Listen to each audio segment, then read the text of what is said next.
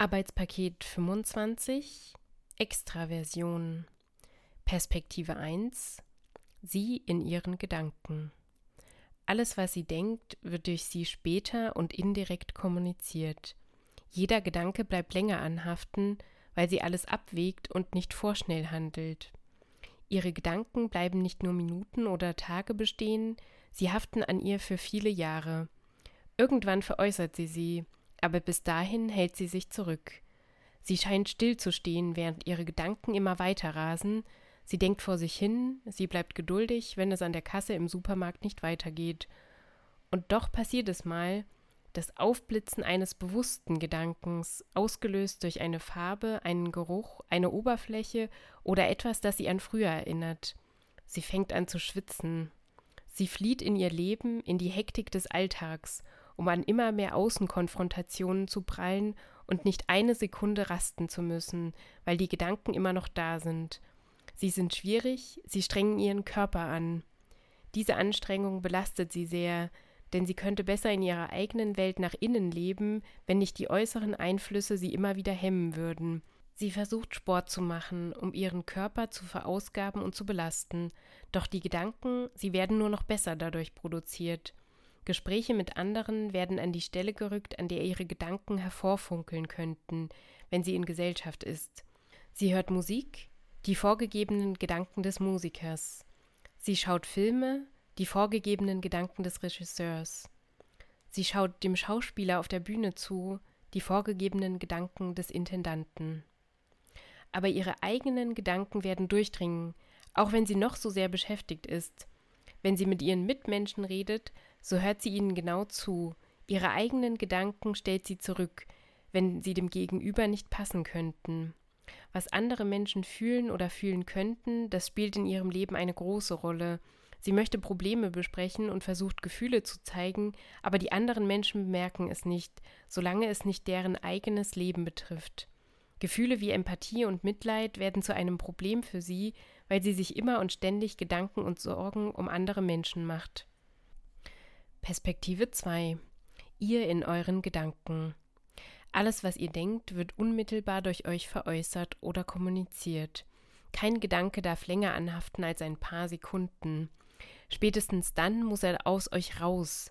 Ihr bewegt euch, plappert vor euch hin, werdet ungeduldig, wenn es an der Schlange vor der Kasse im Supermarkt nicht weitergeht. Und doch passiert es mal, das Aufblitzen eines unbewussten Gedankens, ausgelöst durch eine Farbe, einen Geruch, eine Oberfläche oder etwas, das euch an früher erinnert.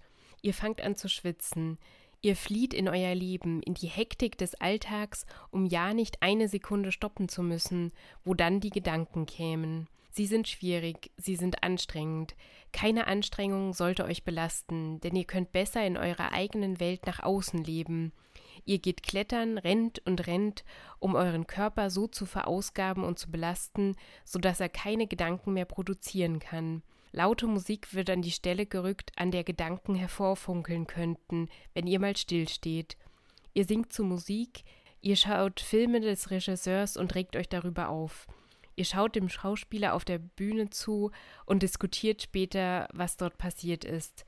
Keine eigenen Gedanken werden durchdringen, solange ihr damit beschäftigt seid. Wenn ihr mit euren Mitmenschen redet, so lasst ihr sie nicht zu Wort kommen, denn eure eigenen Gedanken, sie spielen eine übergeordnete Rolle. Was andere Menschen fühlen oder fühlen könnten, das würde in eurem Leben keine Rolle spielen.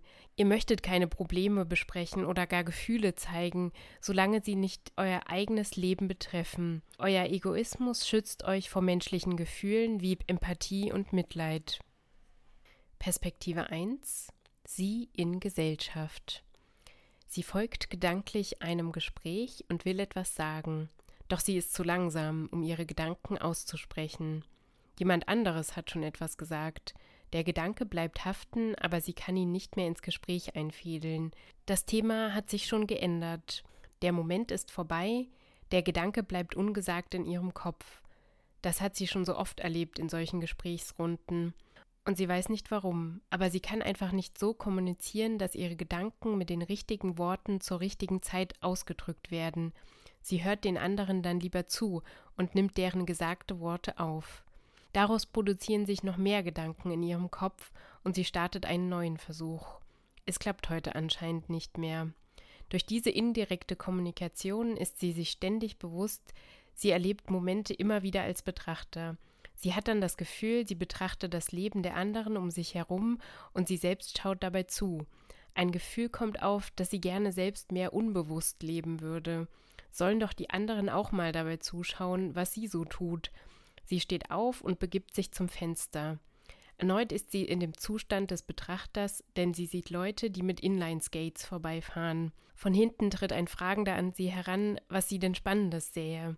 Aber die Skater sind vorbei und da ist nichts Spannendes mehr, wie sie antwortet. Er fragt sie, ob alles klar ist. Und sie sagt, ja, alles okay. Und bei ihm?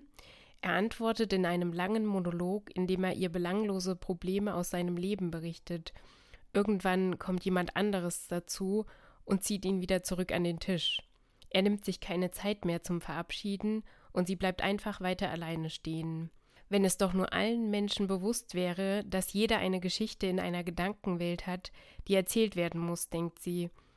Wenn alle nur reden und keiner zuhört, bleibt jeder Mensch nur eine Version extra von sich selbst. Perspektive 2 Ihr in Gesellschaft. Ihr folgt einem Gespräch und den Gedanken, der euch sofort in den Kopf schießt, sprecht ihr aus. Auch wenn ihr einen Redenden unterbrecht. Ihr plappert vor euch hin, ihr redet, ihr gestikuliert und der Inhalt, den ihr in eurem Sprechen mitbringt, wird zweitrangig.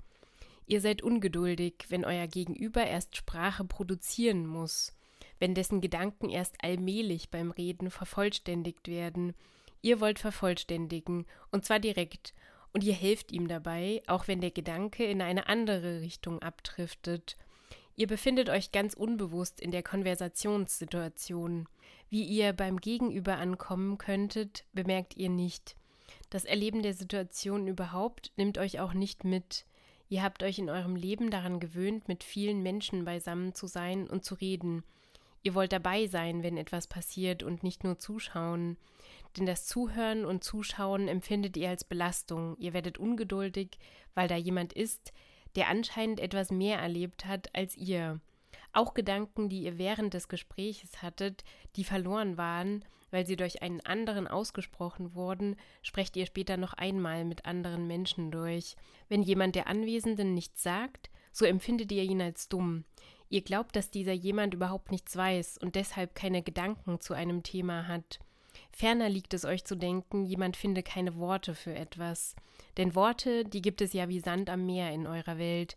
Ihr sprecht diesen Menschen Gedanken und Gefühle ab. Sie sind meist jünger, sie folgen euch und ihr seid der Auffassung, sie haben noch gar nicht mit dem Denken angefangen. Seid ihr alleine, so sucht ihr euch unmittelbar Menschen um euch herum aus, denn ihr könnt nicht lange alleine mit euch in eurer Welt und euren Gedanken sein.